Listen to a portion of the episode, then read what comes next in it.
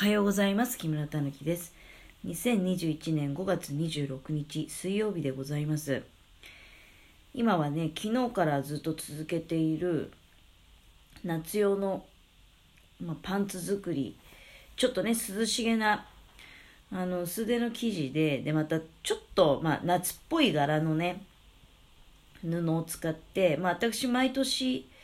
必ず何本かは自分用と家のもの用にね。あのいやほんと暑くなってくるとジーンズ履くの辛いんですよね。でジーンズ履くの辛いようなシーズンが来たらまあだから非常にこう軽くてねあの薄手の、まあ、そういった生地を使ってパンツを作ると。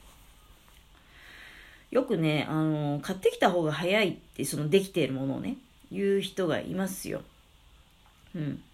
で、まあ、手間を考えるとそうかもしれないと思うことも、まあ、あります。ありますけれども、今回ね、えっ、と、2メーター、110センチ幅2メーターの生地を、税抜きで580円だから、多分税込みで言うと650円とか、そんぐらいの生地だと思うんだけど、をまあ、買ってきて、で、まあこれ 2, 2本目なんですよね。家のものの分を縫って、その残りの布で自分の分を縫えてると。そうするとね、糸とかは大したことないんですよ、別に。家にある手持ちのやつで。全然。あの縫えますんであ。改めて買う必要ないからね。うん、で、まあ、例えばゴムとか、そういういろいろね、布以外にかかる材料っていうのを考えても、多分一人頭、どうだろうね、400円もかかってないと思いますよ。あの材料費そのものはね。うん。まあそう考えると、自分で作れるんだったらやっぱり自分で作った方が、あの、安上がりなんじゃないでしょうか。で、好きな形だったりね、うん。まあ、好きなデザイン、まあ、布をね選んでくることもできるしということを考えるわけですけれどもまあ確かに手間はかかるよね。手間はかかるし、まあ、その自分の技術力によってはね非常に手作り感あふれる結果になることも否めないですよそれは。うん。いや、でも最近ね、やっぱり、毎日熱心に取り組んでますのでね、なんだかんだ言って。だから上達してると思う。まあ、これが専業主婦っていうことなのかなって思うんですけど、働いてた頃っていうのは中途半端にやってたことがね、あの、まあ、つきっきりでできるわけですから、上達してきてるなっていうのはいろいろあります。あの、この手芸だけじゃなくてね、まあ、料理とかにしても、まあ、時間はもう腐るほどあるわけですからね。うん。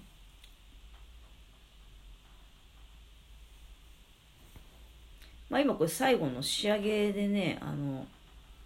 ちょっと布端の始末をしてるんですよ。まあ、今までの私ですと布端の始末結構あのミシンでねやっちゃってたことが多かったんだけど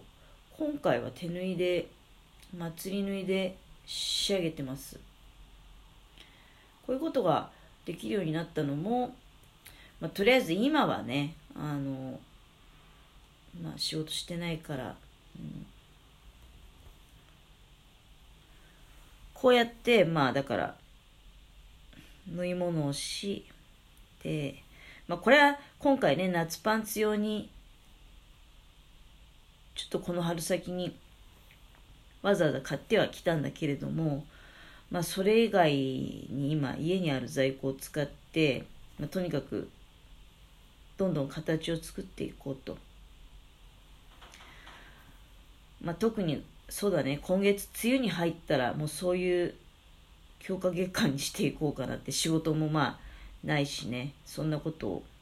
考えている次第でございます。まあほらなんていうの？よくさ若いうちに、まあ、私今48それでもねまあまあまあ世の中的には当然まだ若い方なんですよ。で若いうちに働いておいた方がいいっていう意見ももちろんあるし自分でもそれは分かりますよ。なんだけど若いうちにねあのやりたいことやっといた方がいいっていう意見も正しいですよ。だって今私まあだから手芸をねこうやってやってるけどどうだろうね。あと10年すると60で老眼も進んでね。うんやっぱりちょっとこう見えづらいと、うん、糸も見えづらいとなって、で、まあ、やはり、できなくなるんじゃないですかね。うん。で、仕事っていうのは年相のものを自分から求めて探していけば何かしらあるんですよ。だけど、趣味は別になんていうの？年相で変化していくわけじゃないでしょ？多分。どうだろうね。まあもちろん年相に趣味を変えていくっていう人もいるとは思うんですよ。だから、目がね、あの、見えづらくなったから手芸をやめるっていう人も、まあいるとは思うんです。だけど、その後にじゃあ何の趣味するとかさ、うん。やっぱ仕事と趣味ってちょっと違うから、あの、まあ、私は仕事は年相のものをね、うん、今後も選んでいくと思うんだけど、趣味に関しては、まあ、やっぱり、できるうちに好きなことはたくさんやっといた方がいいかなっていうのは思いますよ。で、とにかく、今私買ってきた材料を、このように残したままね、あの、死にたくないなっていう思いもあるし家の中をだから今すごくね糸だったりもうありがたいことにねいろんな縁があったり、まあ、もちろん自分の努力っていうのもあるけれどもまあ家のものの、うん、おかげっていうのもありますよ。うん、で材料が豊富にあってまあ新たに追加していく材料っていうのももちろんあるんだけどただ基本的には家にあるものをねあのどんどんやっぱり消化していきたいなっていう思いがございます。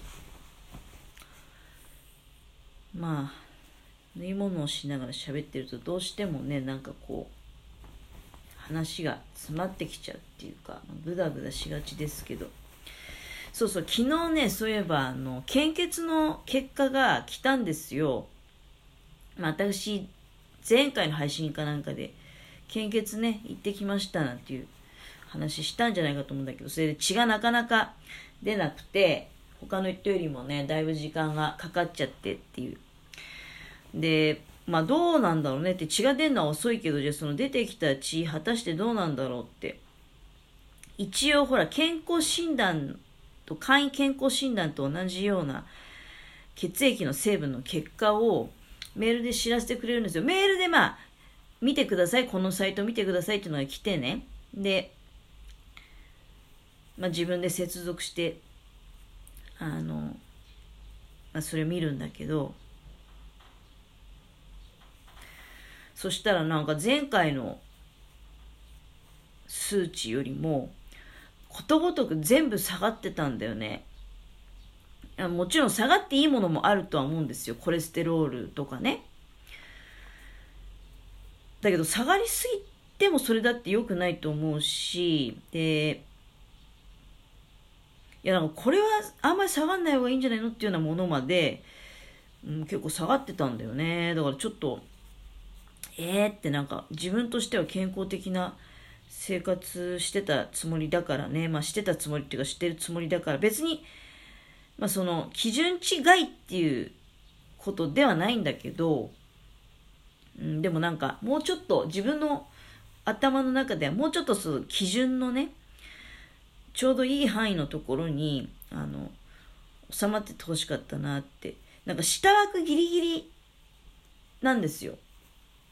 うん、そういう項目が多かったの。前は逆が多かったんだけどね、その上の上限のギリギリが、の方が多かったような気がするんだけど、あの、3回前まで見比べることできるんですよ。だから、うん、で、それで、数値下がってんなと思って。まあちょっとだからそういうところにね、うん、年を感じるんだよね。まあ献血は、あの、まあちょっとね、あと4回は頑張って最低でも。で、なんとか第10回目の記念品が欲しいなって、記念品欲しさで献血行ってるみたいなとこありますね。で、いや、そうそう、この間さ、献血カーで献血したけど、やっぱり、献血ルーム行って献血しようって思いましたね。なんかあの、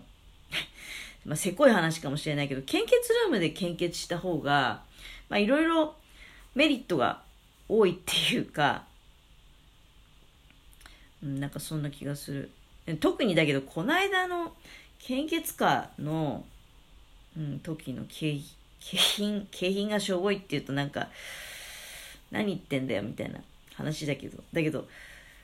血液 400ml って結構量ありますからね。うん。まあまあ、そんなせこいこと言ってますけど。いや、でも、まあ、新潟市民の方はね、ご存知だと思いますけど、私、まあ、ルームで血献血するとしたら、バンダイのゆとりろっていうね、あの、うん、そういう献血ルームあるんですけど、まあ、そこ行って、だから次回は献血しようかなって